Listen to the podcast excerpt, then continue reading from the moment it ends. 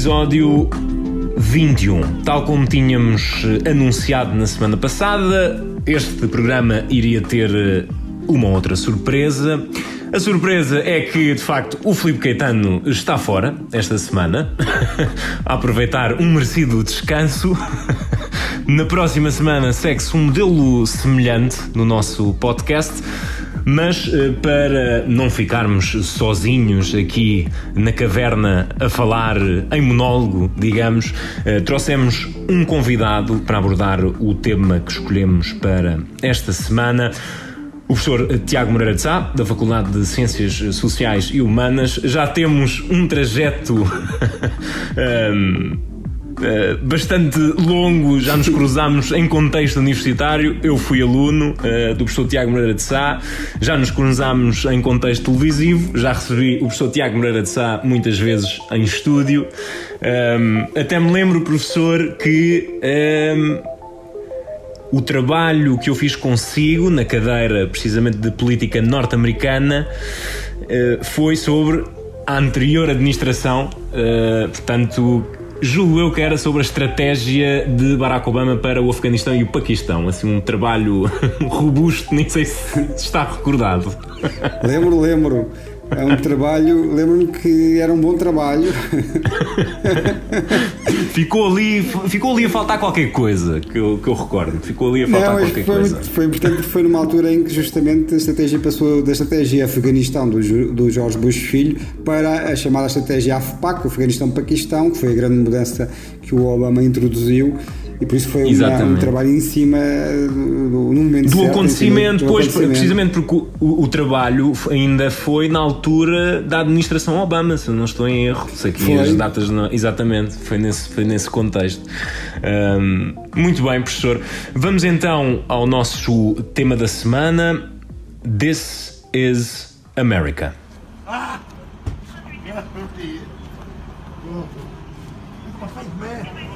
Look how they doing people out here. Got him beat on the ground. He crying and shit. Oh, that's sick. Please. Please. Please, I can't breathe. Please. This is America. Please. Somebody got you slipping now. Got you slipping now. Look what I'm whipping up. This is America.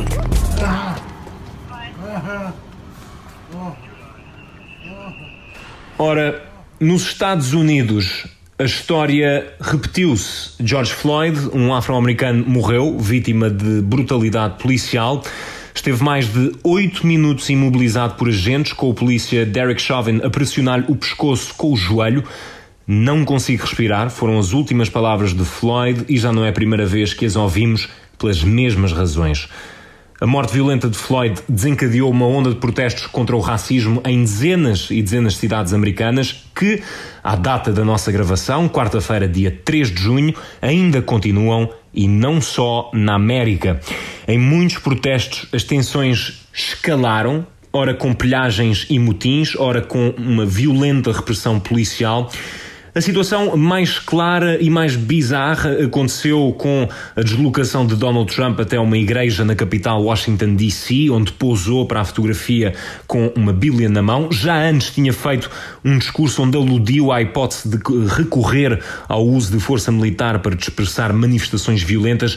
Enquanto tudo isto acontecia, uma multidão de manifestantes pacíficos diante da Casa Branca era violentamente dispersada pela polícia. Estamos assim perante um novo acontecimento que nos recorda de que isto, em alusão à icónica música do rapper Charles Gambino, daí o título deste episódio, de que isto, professor Tiago Moreira de Sá, continua a ser a América. Eu acho que essa música é bastante bem escolhida. Nós temos aqui várias coisas a acontecer. Uma tem a ver bastante com essa ideia de que isto é a América Há um problema de racismo estrutural em certos setores da sociedade norte-americana. Não é na América toda, há uma grande diferença se nós vamos das costas, costa leste para a costa e a costa do Pacífico para o interior da América e mesmo dentro de, nas costas há uma diferença grande uh, se vamos do norte para o sul, uh, por isso não é a América toda. Agora, há setores da sociedade norte-americana que são uh, racistas. E há uma longa história, praticamente a história toda dos Estados Unidos da América, os primeiros debates até são, existem logo entre os pais fundadores em torno de uma questão que não era estritamente rássica, era a questão da escravatura, mas que equivalia largamente à questão rássica, uma vez que os escravos eram, uh, eram negros. Depois, na própria Guerra Civil também não se reduziu a isso, mas a questão da, uh, dos, dos afro-americanos foi uma questão bastante importante e podia dar outros exemplos do século XIX. E já para referir o século XX, nós tivemos vários momentos de violência provocado por questões de, de, racismo. Aliás, os próprios, até aos, anos, até aos anos 60 e a aprovação da Lei de Direitos de Voto e a Lei dos Direitos Civis com o Johnson, uh, a escravatura não existia uh, em termos formais, mas na prática os afro-americanos não tinham melhorado, apesar das emendas constitucionais do, eh, dos anos 60 do século XIX, na prática até aos anos 70 do século XX, as condições de vida dos afro-americanos não eram substancialmente diferentes, formalmente eram, mas na prática não eram. E depois tivemos eh, a violência nos anos 60, em 68, depois também na morte. Todos os anos 60 são altamente violentos em torno da questão da raça. Em 68 em particular, depois do, assassinato de Martin Luther King e, mais recentemente, também tivemos vários episódios, desde o Rodney King, Uh, com o Obama, mais, mais tarde com o Obama, também tivemos dois ou três episódios de violência provocado por eh, situações, eu digo análogas, porque acho que estas, esta, apesar de tudo, tem diferenças importantes. E agora temos mais este caso. Um, ehm, particularmente uh, violento e talvez seja preciso recuar até aos anos 60 para ver uma manifestação tão violenta tão espalhada por vários, por tantos estados nos Estados Unidos da América. Por exemplo, o caso anterior, no tempo do Obama, espalhou-se por mais que um estado, mas não a esta escala. Praticamente em todos os estados e em todas as cidades, não todas, mas em muitos estados e muitas cidades norte-americanas, há movimentos de protesto mais ou menos violentos, nem todos são violentos, por reação ao que aconteceu. Isso tem a ver com um conjunto alargado de fatores que podemos discutir, desde logo o mais imediato, que é as imagens são absolutamente chocantes. São das mais chocantes de todas, porque nos casos anteriores ainda podemos considerar, pelas imagens que temos, que poderia haver algum risco para as forças policiais ou para as pessoas que estavam ali próximas. Ali não. Ali tivemos um, ser humano praticamente 10 minutos no chão, completamente imobilizado, a ser sufocado por um agente policial e hum, sem qualquer espécie de necessidade, quer dizer, essas coisas e com, e com assim. insistência e com insistência de, de pessoas que, que, que, passavam pela cena e pediam, pediram repetidamente, como mostram os vídeos, aos polícias para pararem com aquilo, porque toda a gente estava a ouvir aquele homem em sofrimento e em sufoco a dizer que não conseguia respirar. E assim foi, e manteve-se durante minutos a fio, oito, mais de oito longos minutos, com, com um joelho pressionado no pescoço, não é? Exatamente, e as pessoas que iam passando exatamente iam protestando também e, e, e, o polícia continuou. E nós não vemos, aqui podemos ver as questões de duas maneiras. Isto é uma questão de pura violência por parte das forças policiais norte-americanas. Há de facto setores em, em certas polícias norte-americanas, também não podemos generalizar, que são particularmente violentos. Mas também um, um certo, um certo corporativismo, digamos, uh, nesta questão de, de, da raça e da proteção policial. Uh, por assim dizer. Esse eu acho que é o segundo aspecto que é o mais importante para aqui, mas ainda estava a querer contextualizar. Há um nível de violência institucional grande em certas forças policiais norte-americanas, evidentemente sujeitas ao rule of law, ao Estado de Direito, mas com alguma tendência para abusar do poder e com tendência para abusar da violência. A polícia norte-americana, por exemplo, comparativamente com a portuguesa, tem hábitos, tem uma cultura mais violenta de imposição da lei do que, do que noutros sítios. Agora, independentemente disto, e os números confirmam, não é uma percepção, nós não vemos o mesmo nível de violência eh, com uh, os brancos. E é muito difícil acreditar que aquilo que aconteceu agora, que na prática estamos a falar de um indivíduo que, que foi detido inicialmente por uma coisa que, de 20 euros ou pouco mais, Nós não imaginamos um branco que isso acontecesse da mesma maneira se tratasse de um branco. A ser, a ser alvo deste, deste, de, de, desta violência e deste, deste sofrimento, Exato. no fundo. Acredita, voltando só aqui à, à questão da, da da, da, polícia musculada é também um aspecto que, que, que tem estado a surgir uh, nestes últimos dias. Uh, acha que aquilo que também agravou, se calhar, essa realidade tem a ver com a crescente militarização da polícia, digamos, em termos de, de, de armamento e demonstração de força?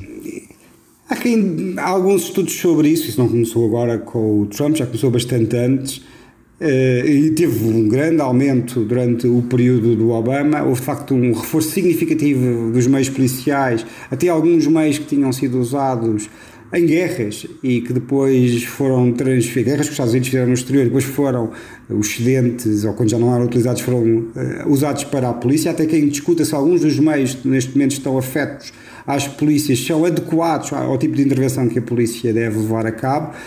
Há alguns estudos que revelam que o reforço significativo de meios também aumentou o nível de cultura de violência em certas polícia, polícia norte-americana.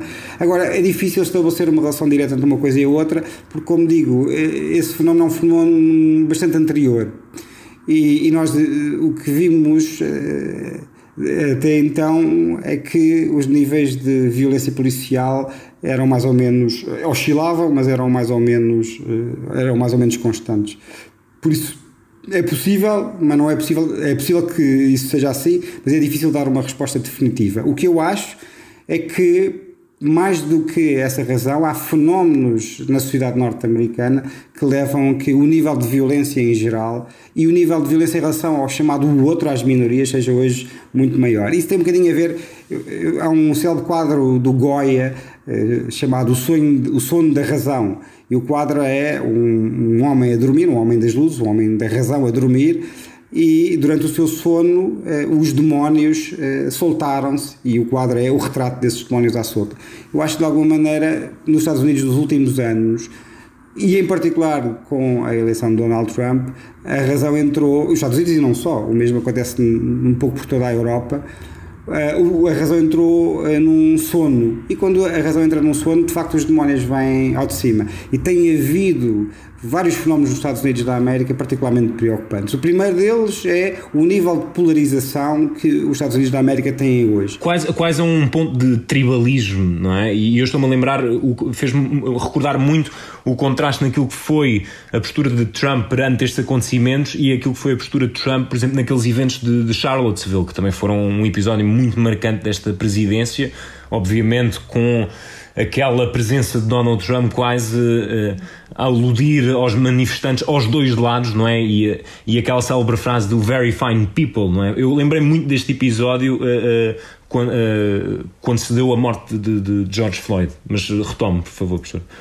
É isso mesmo. Neste momento há, dois, há duas fações eh, quase duas tribos nos Estados Unidos da América. Embora o tribalismo tenha um significado muito específico, mas vamos usá-lo agora por simplificação.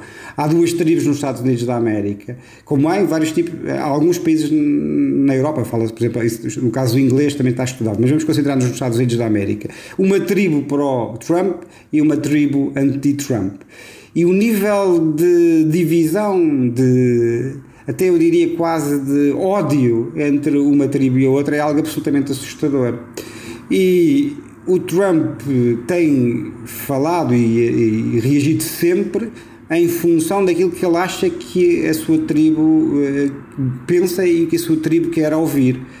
E para uma parte da sua tribo, a condenação, por exemplo, uh, de alguns atos de violência uh, das chamadas eh, violência da extrema-direita. E sabe-se que nos Estados Unidos da América, eh, nos últimos anos, e isso transcende os anos do Trump, mas não é só nos anos do Trump, mas nos últimos 10 anos, por exemplo, o nível de violência da extrema-direita é muito superior ao nível de a outro tipo de nível de violência, inclusive levado a cabo pelas minorias, mas o Donald Trump não pode e não tem condenado da mesma maneira esse nível de violência, essa violência, porque sabe que há uma parte da sua base de apoio que vai ressentir, que se vai ressentir, no fundo que se vai ressentir. Exatamente. O mesmo não é verdade em relação a este tipo de violência das minorias porque uma parte da sua base de apoio, a base de apoio que o elegeu há, há, há, em 2016 e que o pode reeleger em novembro, eh, uma parte dessa base de apoio é profundamente, eu vou dizer desconfiada, para dizer o mínimo, em relação ao outro, e no outro inclui as minorias étnicas, afro-americanos, hispânicos, Lembra-se, lembramos o que é que ele disse em relação aos hispânicos, em particular aos mexicanos durante a campanha eleitoral e, e mesmo em relação ao estrangeiro. Isto não é dizer bem nem dizer mal, é, não é ser a favor ou, ou contra Trump, é analisar o, o que acontece e as razões do que, do que acontece. E, e portanto, e portanto, aquilo que vimos, aquilo que vimos ao longo deste, destes últimos dias e a forma como Trump tem respondido na praça pública uh, às manifestações que estão a ocorrer, uh, isto é Trump em modo campanha total. É, é Trump em modo política e é Trump em modo política no ano eleitoral, em novembro, portanto também em modo de campanha, sim. Aliás, ele desde o início que tem tido como estratégia segurar a sua base de apoio, considerando, ainda se pensou que ele poderia querer alargar essa base de apoio, não aconteceu. Ele tem segurado a sua base de apoio, partindo do princípio que essa base de apoio é suficiente para reelegê-lo. Primeiro, é a sua base de poder, e também não é bom esquecer que ele foi eleito contra o sistema e por isso precisa de uma base de apoio própria para se impor ao sistema, o sistema do Washington, inclusive é contra Drain o the swamp, Drain the swamp, aquela famosa bandeira. If I'm elected president, we are going to drain the swamp in Washington, D.C. no, no slogan de campanha dele era esse e o Lock Her Up, para Hillary Clinton, não é? Essa, e, e, inclusive é contra o Partido Republicano. Ele foi eleito contra o seu próprio partido, ou partido em que ele, que ele concorreu. Depois ele precisava de uma base de apoio própria. E, e, e essa base de apoio, tá, ele considera ele e os seus conselheiros que é suficiente para reelegê-lo em novembro e por isso ele está a fazer tudo o que, o que pode para segurar essa base de apoio. Obviamente que isso, isso, isso acarreta riscos no sentido em que uh, Trump obviamente está a favorecer uh, uh, a sua postura política e a sua posição política em detrimento daquilo que deveria ser a resposta de uma figura de Estado, não é? E eu acho que é esse o papel que Joe Biden obviamente também por, por, por, por motivos eleitorais, está a tentar preencher, portanto, esse vazio de, eh, de pai da nação, digamos, mas Trump está claramente a assumir um rumo divergente, portanto, apelando àquilo que é a sua base eleitoral, ou, ou nichos da sua base eleitoral, em detrimento de uma narrativa de reconciliação que se calhar se impunha num momento tão volátil como este. Sim, mas eu acho que o Trump, e por muito, pelo aquilo tudo que eu tenho lido, e, e, desde há muitos anos, pelo menos desde os anos 80, eu acho que não é apenas uma. Também é uma tática eleitoral, mas não é só isso. Eu acho que também corresponde à convic a uma convicção profunda que o Trump tem, digamos, a uma visão da América do, e uma visão dos verdadeiros norte-americanos que o Trump tem e que em larga medida corresponde àquilo a que nós chamamos os jacksonianos. No fundo, a visão do Trump em larga medida correspondente à visão da chamada comunidade jacksoniana que o elegeu. E nós sabemos quais são, qual é o sistema de valores que essa comunidade tem. É uma comunidade altamente patriótica, é uma comunidade altamente nacionalista Há uma comunidade que acredita na perseverança, na resistência, no trabalho árduo, na capacidade de subir na vida uh, através do trabalho árduo. É uma comunidade profundamente crente, religiosa. É uma comunidade que tem o valor da família como um dos valores uh, fundamentais enfim, é um conjunto de valores desta comunidade, é uma comunidade extremamente desconfiada do estrangeiro, é uma comunidade tem uma determinada visão da América, que já não é apenas a América WASP, ou seja, a América branca, anglo-saxónica e protestante, mas é, mas é próximo disso. É fundamentalmente uma América branca, eh, já não tanto anglo-saxónica, mas eh, de raiz original anglo-saxónica, e eu já não diria tanto protestante, mas cristã. E essa comunidade que elegeu Trump é a base de apoio do Trump. É, é, corresponde à visão que o Trump tem dos Estados Unidos da América, mas corresponde também à sua base de apoio, ao seu poder, no fundo. E, e, e quem o pode eleger, reeleger em novembro. Portanto, é um conjunto de. São três coisas. é o Trump tem esta visão da América, partilha esta visão da América com os, com os jacksonianos. Os jacksonianos são a base de apoio do Donald Trump e são também quem, acha o Trump, quem pode reelegê-lo ou não em novembro. Professor, eu tenho aqui uma dúvida e esta será a dúvida que todos temos quando vemos um, um, evento à larga escala como este, e pelo menos este, como referiu, está, está a ter um, um, umas ondas de choque mais poderosas. É, é, o professor, isto é a sua área de investigação, eh, o professor também já, já viveu nos Estados Unidos, eh, conhece a cultura. A questão é até quando? Até quando é que estes acontecimentos vão durar e, e, se vão repetir, porque há, há, uma, há uma ideia de, de, de, de hum, infinito que, que, que, se impõe sempre que acontece esta situação. Sempre que, que acontece esta situação. Uhum. É muito difícil dizer até quando. Este, como eu disse, é um problema que existe desde que os Estados Unidos existem enquanto uh, Estado nós encontramos, desde que se tornou independente da, do Reino Unido, e já existia até antes, durante o período colonial, na verdade, até que é anterior, é um problema que não é estritamente norte-americano. Nós também estamos a assistir a um crescimento do racismo, da xenofobia, do antissemitismo em vários países europeus. Isso também, isso também está amplamente documentado e estudado. Embora nos Estados Unidos da América tenha características muito próprias por causa da sua, da sua história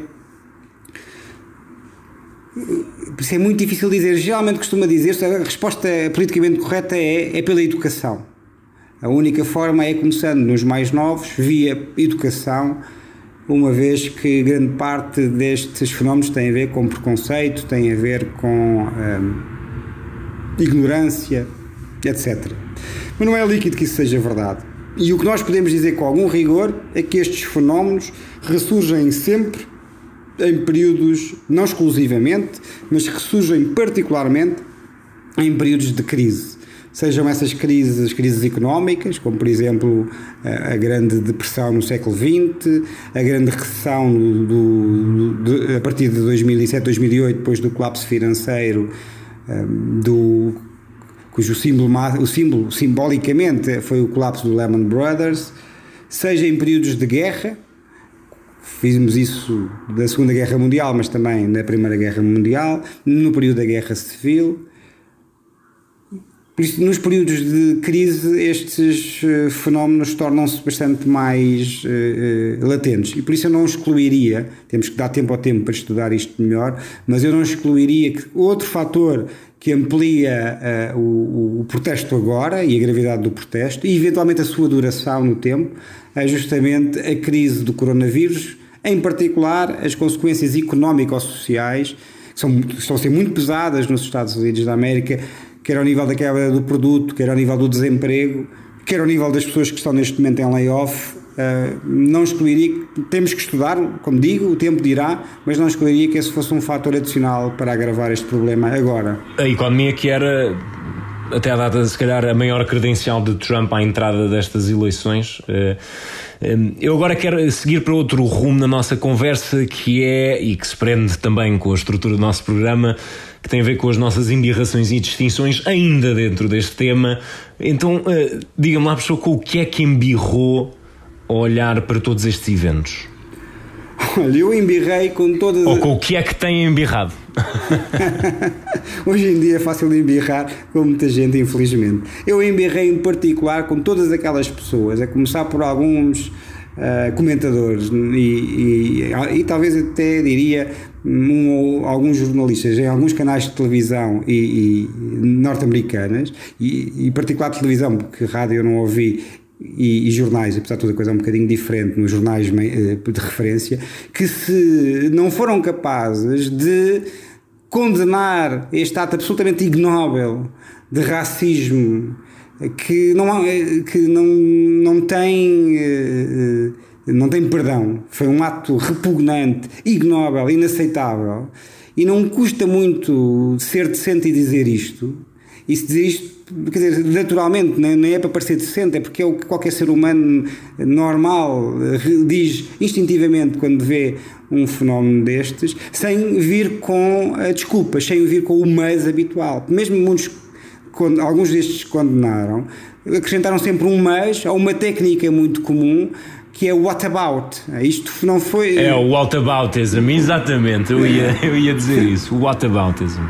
Isto não há what about, isto é pura e simplesmente repugnante, como o racismo é sempre absolutamente repugnante e é uma categoria, aliás, que devo dizer que me ultrapassa completamente é uma categoria moralmente e intelectualmente eu nem sequer consigo perceber como é que é possível avaliar um outro ser humano pela cor da sua pele em vez de avaliá-lo pela cor do seu caráter ou pelo que ele fez na vida ou pela sua formação moral. Portanto, embirro com todas as pessoas que não foram capazes de condenar isto que aconteceu sem o what about ou o mas. Eu, eu aproveito para uh, completar aqui a questão das embirrações, porque uh, precisamente sobre a questão do whataboutism uh, fez-me fez lembrar algo que está a acontecer nas redes sociais, que é as pessoas numa, numa enorme demonstração de solidariedade à escala mundial houve, houve umas, umas célebres hashtags e, e, e vários, uh, várias publicações nas redes sociais que se repetiram uh, uh, aos milhões e, e eu embirrei com as pessoas que faziam o spin de, do hashtag de uh, Black Lives Matter e, e, passavam a discussão para All Lives Matter e, e que uhum. é, é, é, das coisas também que me tira do sério que é de, o foco não está aí obviamente o foco não está nessa discussão está na, no, no, debate sobre o racismo que, que está a acontecer e, e, que perdura na América obviamente que esse spin é algo uh, estamos todos de acordo não, nós não, não estamos nesse patamar estamos a falar aqui é, é de outra questão que é gritante não é? E portanto claro. eu embirro com isso também. Um, e agora, é relativamente. É, como é lógico não é inocente, não é inocente. E, e de certos Exato. quadrantes não é nada inocente. Um, e agora passando para, para o caminho das, das distinções, houve alguma figura que, que, que o tenha impressionado mais uh, durante, durante estes últimos dias? Ah, eu devo dizer que uh, é difícil escolher uh, uma figura houve várias pessoas que falaram. Eu, apesar de tudo, não distinguiria a pessoa, pelo contrário. Acho que o Joe Biden tem estado francamente frouxo uh, uh, em toda esta questão e, na verdade, tem estado particularmente frouxo desde que assumiu uh, a candidatura, primeiro nas primárias democratas e depois, na prática, já o, ainda não formalmente, temos que esperar pela convenção, mas na prática já o candidato nomeado pelo Partido Democrata tem estado francamente frouxo e, e apagado.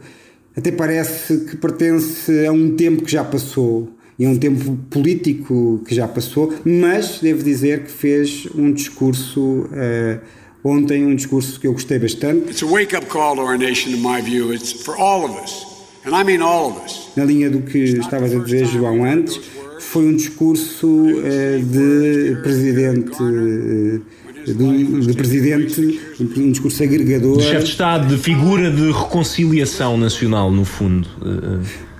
Sim. When peaceful protesters dispersed in order for a president, a president, from the doorstep of the people's house, the White House, using tear gas and flash grenades in order to stage a photo op a photo op in one of the most historic churches in the country, or at least in Washington, D.C. We can be forgiven for believing the president is more interested in, the, in, in power than in principle, more interested in serving the passions of his base than the needs of the people in his care. For that's what the presidency is the duty to care, to care for all of us not just those who vote for us, but all of us. Not just our donors, but all of us. The president held up the Bible at St. John's Church yesterday. I just wish he opened it once in a while instead of brandishing it. If he opened it, he could have learned something. They're all called to love one another as we love ourselves. It's really hard work, but it's the work of America. Donald Trump isn't interested in doing that work.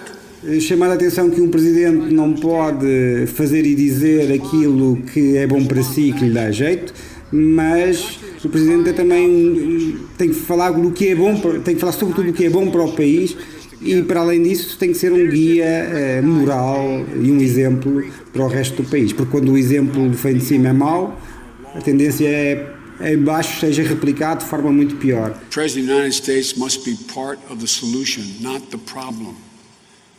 But this president today is part of the problem and accelerates it. When he tweeted the words, when the looting starts, the shooting starts. They weren't the words of a president. They were words of a racist Miami police chief in the 60s. When he tweeted that protesters, quote, would have been greeted with the most vicious dogs when people would have been really hurt, end of quote. They weren't the words of a president. Quando o exemplo que vem de cima é bom, apesar de tudo isso limita a capacidade eh, de fazer o mal dos que estão em baixo. Eu gostei desse discurso de Joe Biden, embora tenha que voltar a dizer que acho que o Joe Biden tem estado francamente apagado até hoje. E, e mencionou, eu agora lembrei-me, e foi isso que, que aludimos na introdução deste, deste episódio e, e do nosso tema, uh, de, daquele momento. Quer dizer, altamente contrastante e bizarro do, do, Trump a desimpedir, no fundo, Washington DC para poder caminhar até uma photo op, não é? Fazer, protagonizar uma photo op com a Bíblia na mão. Uh, um, e, e, e, enquanto havia as imagens da, da, polícia a dispersar com violência aquela, aquelas multidões que no fundo estavam a fazer um protesto pacífico à frente, à frente da, da Casa Branca, o Marco António uh, até me enviou um vídeo que passou despercebido do, do Anderson Cooper. Now sources are telling my colleague Kevin that in part the reason the president made this trip outside the gates of the White House, a really rare trip where you do not often see the president walk out of the front door of the White House, walk across La Lafayette Square and come over here to St. John's was driven in part that he was upset by coverage of the fact that he had been rushed to the underground bunker on Friday oh night oh during God. those protests that you saw breaking out here wow. in front of the White House. That is what sources are saying, Anderson. We that, that was in part in, we, what part of the decision. No fundo afirmou que We are in trouble. Estamos condenados a isto que está a acontecer também. This country is being led he by a man. He wanted to be seen outside the gates. Of course he did. He he he he was taken to a bunker and you know he's hiding in a bunker and he is embarrassed that people know that. So what does he have to do? He has to sick police on peaceful protesters so he can make a big show of being you know the little big man walking to a closed down church. And then you know he always talks about the world laughing that the world are laughing at the governors right now. They're not laughing at the governors. They're standing in horror over what is happening uh, the only people that the world is laughing at is the President of the United States. And this event, as I said, if it wasn't so dangerous and disgusting, it would be funny because it's it is so low rent and just sad. Uh, e no fundo só o fez por porque, segundo fontes eh, próximas do presidente e que são, foram citadas eh, pelo New York Times, portanto temos como referência, um, só o fez porque estava farto, uh, uh, estava irritado com o facto uh, dos média um, estarem a insistir de que Trump estava, no fundo, confinado num bunker e isso não lhe agradou e, portanto, teve de criar um, um, um photo-op. E, e, são estas situações que é importante sempre martelar eh, digamos, que é para também de alguma forma eh, expor a figura de Trump. Não sei, não sei se está de acordo comigo aqui, mas, mas estes, estes momentos também servem para, para apontar para apontar o dedo àquilo que são, que são estes, estas demonstrações um pouco deploráveis, muito deploráveis, daquilo que é o presidente dos Estados Unidos. Uh... João, eu nunca acho boa ideia juntar religião e política, embora os Estados Unidos da América tenham, uma longo, tenham um longo historial de junção entre a política e a, e, a, e a, religião. Aliás, como sabe, o presidente jura uh, perante a Bíblia, ah não, peço desculpa, jura perante a Constituição, mas invocando uh, sempre a proteção divina. Uh, também é verdade que uma boa parte dos rituais públicos norte-americanos têm, sempre um, um, lado religioso, mais que não seja na frase final God bless America. E nos tribunais, não é? Nos tribunais, que, que, estamos todos habituados a ver, até, até em séries e filmes que nos trazem isso, não é? Exato. Do you, do you swear to tell the truth, the whole truth, and nothing but the truth, so help you God, não é? Portanto, essa, essa célebre frase. Exatamente. Um, agora, o, o que eu acho também é o seguinte: eu acho que nós. É, na análise que fazemos no, do Trump, muitas vezes uh, uh, temos que saber escolher quais é que são. Uh, porque isto é uma, um turbilhão de coisas a acontecer ao mesmo tempo, de polémica atrás de polémica, de caso atrás de caso, e nós temos que saber escolher aquelas que são verdadeiramente graves e aquelas que são uh, secundárias e também, é preciso fazer o exercício, aquelas em que ele tem razão e aquelas em que ele não tem razão. Porque também já ouvi ser criticado por coisas que ele tinha razão. Por exemplo, pode correr bem ou pode correr mal, mas a ideia dele do encontro de Singapura com o Kim Jong-un foi bom escalou a tensão enorme. E nós eh, e, e estivemos juntos em estúdio nesse, nesse, momento nesse momento histórico. Exatamente, estivemos juntos em público. E é preciso saber. Eh, eu acho que as coisas estão muito extremadas de um lado e do outro. Ou seja, para uns, tudo o que o Trump faz é mal feito, é irracional. Não é assim. Há coisas que ele faz bem feitas e há coisas que ele, e, a maior parte das coisas que ele faz, gosta ou não se gosta, são racionais. O outro campo é tudo o que o Trump faz eh, é bom, e inclusive há pessoas que acho que acreditam naquela célebre máxima que se ele desse um tiro a alguém, que ele disse um tiro a alguém da Quinta Avenida continuavam a achar que ele tinha feito bem. Isto não pode ser, nós temos que introduzir racionalidade, o sono da razão tem que acabar e a razão tem que voltar, que é o único instrumento que nós temos para saber analisar as coisas, a razão tem que voltar a estar a, eh, a, eh, a servir para analisar as coisas. E por isso eu acho que nós temos, sobretudo, eu, eu, sou, eu faço análise enquanto académico mas isto custa mais ainda ver da parte dos seus adversários políticos. Há, há quatro anos que andam aqui sempre nas mesmas, nos mesmos truques. E quem se der ao trabalho de ler sobre a vida do Trump, eu neste momento já li tudo o que havia sobre a vida dele, há de ver que isto é uma técnica que ele usa uh, desde sempre, que é uma forma de chamar permanentemente a atenção para ele e as pessoas estão permanentemente a falar sobre ele. Ele é sempre o tema dominante uh, em qualquer conversa. E, eu acho There's que... no such thing as bad publicity. É a ora máxima. Bem, ora bem. Aliás, há um documentário, eu sei que vamos ter recomendações, há um documentário que eu recomendo às pessoas para verem, que é o Get Me Roger Stone. He loves the game, he has fun with it, and he's very good at it. I'm an agent provocateur. Quem ler esse, chamem Roger Stone, vai perceber muito bem qual é que é a, a tática do, política do Donald Eu acho que nunca recomendámos esse, esse documentário no nosso programa, até porque é, creio eu, anterior à existência de globalistas, uh, uh, mas é um excelente documentário para perceber a ascensão de Trump e, e toda a máquina que está por trás eh, de Donald Trump. The Nixon tattoo is really all you need to know about Roger. We really pioneered negative campaign advertising He created the modern sleazeball lobbyist. E, e, na nomeação de, de, Donald Trump é sobre Roger Stone. Hoje em dia está em maus lençóis com, com a, a justiça, mas no fundo é um dos, um dos cérebros por trás da, da, da candidatura de Trump. Não apenas agora, não apenas agora, foi dos primeiros até a apoiar uh, Trump ou, ou, a incentivar Trump a avançar ainda nos finais dos anos 80 ou, ou, ou início dos anos 90, se não estou a erro. Um, e, é, e, é, um belo documentário para compreender como é que funciona uh, a, a, máquina republicana uh, atrás de Trump e refém de Trump também. I revel in your hatred because if I weren't effective, you wouldn't hate me. Uh, professor, apenas para uh, tentarmos concluir aqui uh, a, nossa, a nossa conversa antes de, antes de seguirmos para a recomendação, como é que vê estes protestos em contexto eleitoral para o que aí vem em novembro?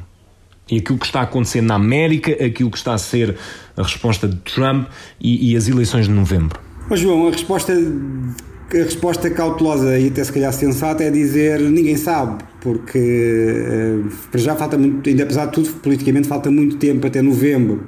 Segundo, não sabemos como é que isto vai evoluir, eh, ainda pode acontecer muita coisa. Eh, tanto pode haver o caos generalizado e aí o Trump, sendo, é porque as pessoas comparam muito o que aconteceu em 68 com o Nixon, mas o Nixon na altura não era presidente e o Donald Trump é presidente, portanto faz uma grande diferença. Portanto, nós não sabemos se este caos prolongar não, não prejudica o presidente Trump por ser presidente, ou então não, porque há uma contra-reação da tal América conservadora, dos tais jacksonianos, uh, e até mais, a tal maioria silenciosa, não é por acaso que o Trump falou dela, contra uh, o, muitos abusos, claro que são uma parte pequena, são uma parte dos protestos, mas são os mais visíveis, os abusos que têm sido cometidos nestes protestos. Portanto, verdadeiramente nós não sabemos. O que é que nós sabemos? Esta é a parte que eu posso falar. Nós sabemos o seguinte. Nós sabemos que as eleições decidem, vão ser decididas, tais como outras anteriores, pela capacidade que cada um dos lados tiver de levar os seus apoiantes a votar de facto. Sabemos também que o que está a acontecer tende a mobilizar a base de apoio do Donald Trump e fazer com que eles vão, no dia, em novembro, votar no Donald Trump. E não sabemos até que ponto as pessoas estão neste momento a protestar e uma grande parte delas estão a protestar também contra Donald Trump. Isto é também um acumulado dos últimos quatro anos. Se depois, em novembro, vão ou não vão votar ou se ficam em casa. Não é por acaso que o Obama, eh, no artigo que escreveu ontem, referiu precisamente isso, porque nós sabemos que a Hillary Clinton perdeu as eleições no colégio eleitoral. Em estados como o Michigan, ou o Wisconsin, ou a Pensilvânia, por 30 ou 40 ou 50 mil votos ou 60 mil votos. E também sabemos que se os afro-americanos e os hispânicos que de forma clara, com uma maioria clara, votariam, e no caso dos, afro-americanos, esmagadora na Hillary Clinton, se fossem votar, não foram votar. E se tivessem ido votar, a Hillary Clinton tinha ganho. Portanto, sabemos que se eles agora forem votar, o Joe Biden tem hipótese de ganhar. Se eles não forem votar, então não, penso que perde, porque a, um dos efeitos que, uh, que, isto tem é mobilizar ainda mais a base de apoio do Trump. De qualquer maneira, eu acho que já, seria, já estaria mobilizada, mas, mas isto ainda contribui mais, mais para mobilizá-la. Vamos então para a recomendação e aludimos aqui a um livro seu, recente, sobre esta administração uh, e que faz menção também uh, este debate que, que, assistimos perpetuamente na América. E, e, a, e, a, e à questão das minorias na América. O livro que eu escrevi com a Diana Soler, o Donald Trump, o método no caos, aliás, também estivemos juntos em estúdio a falar sobre Exatamente, exatamente, falámos, exatamente. Este livro tem várias partes. A parte que eu acho que é mais interessante e importante para perceber uma, o contexto geral do que se tem passado, não tanto na questão rássica, mas no resto, é o primeiro capítulo. E o primeiro capítulo o que faz é o seguinte exercício: é ir olhar para justamente a base que elegeu Donald Trump. Quem é que são os americanos que elegeram Donald Trump? porque o que havia era coisas inacreditáveis, como a Hillary Clinton a chamar-lhes deploráveis, ou então considerar, outros a considerarem que eles eram uh, e simplesmente pessoas, uh, alguns diziam um pouco instruídas, por aí fora. O esforço que nós vamos fazer é olhar para estas pessoas e tentar perceber quem é que elas são e porque é que elas votaram no Donald Trump.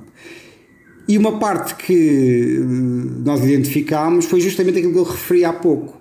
Estas pessoas, para além de várias razões, como a reação contra a globalização, porque em larga medida são os excluídos da globalização e dos grandes acordos de comércio livre.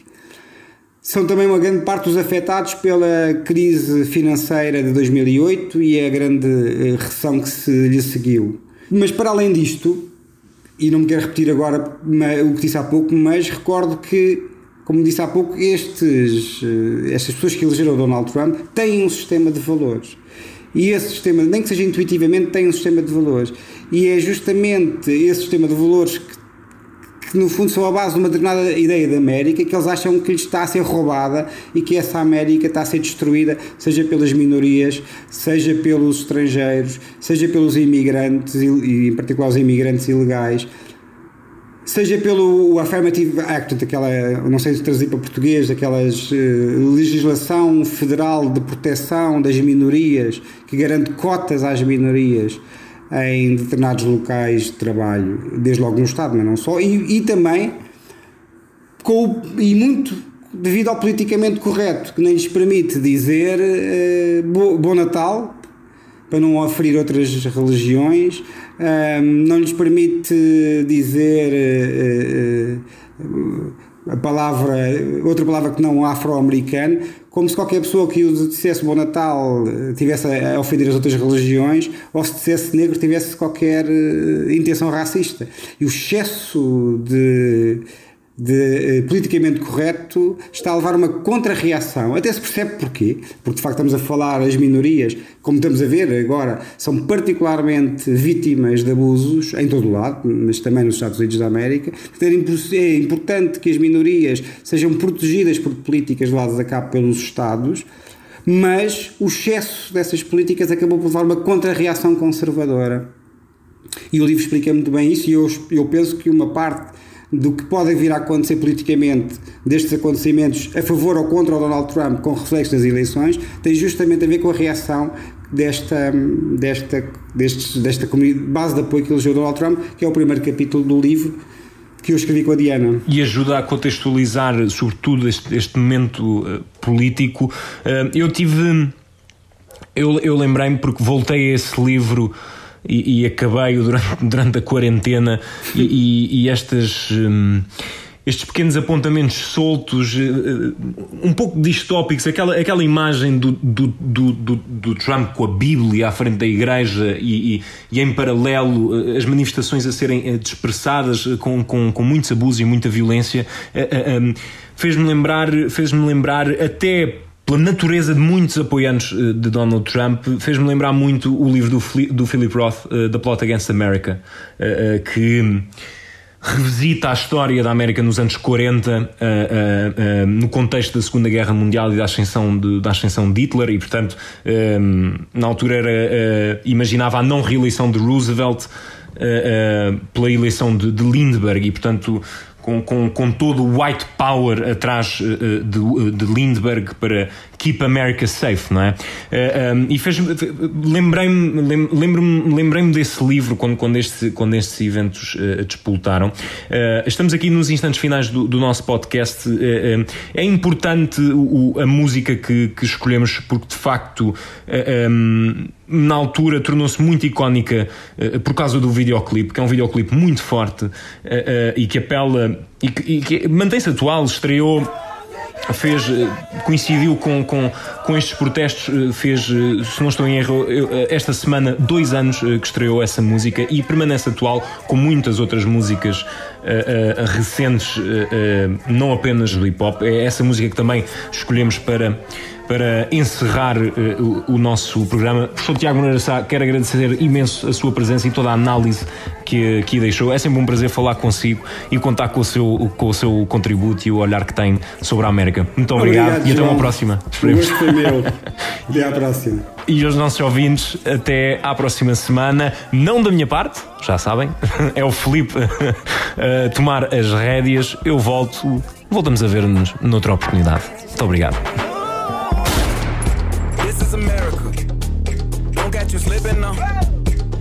You slipping now. Look what I'm whipping now. This is America.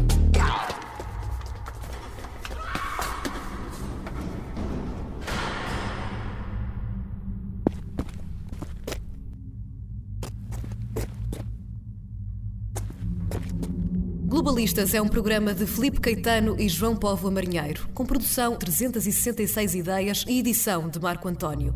O site do programa é globalistas.pt. Pode enviar e-mail para globalistaspt.gmail.com e contactar os autores pelas redes sociais. Felipe Caetano no Twitter, João Povo Marinheiro no Instagram e no Facebook.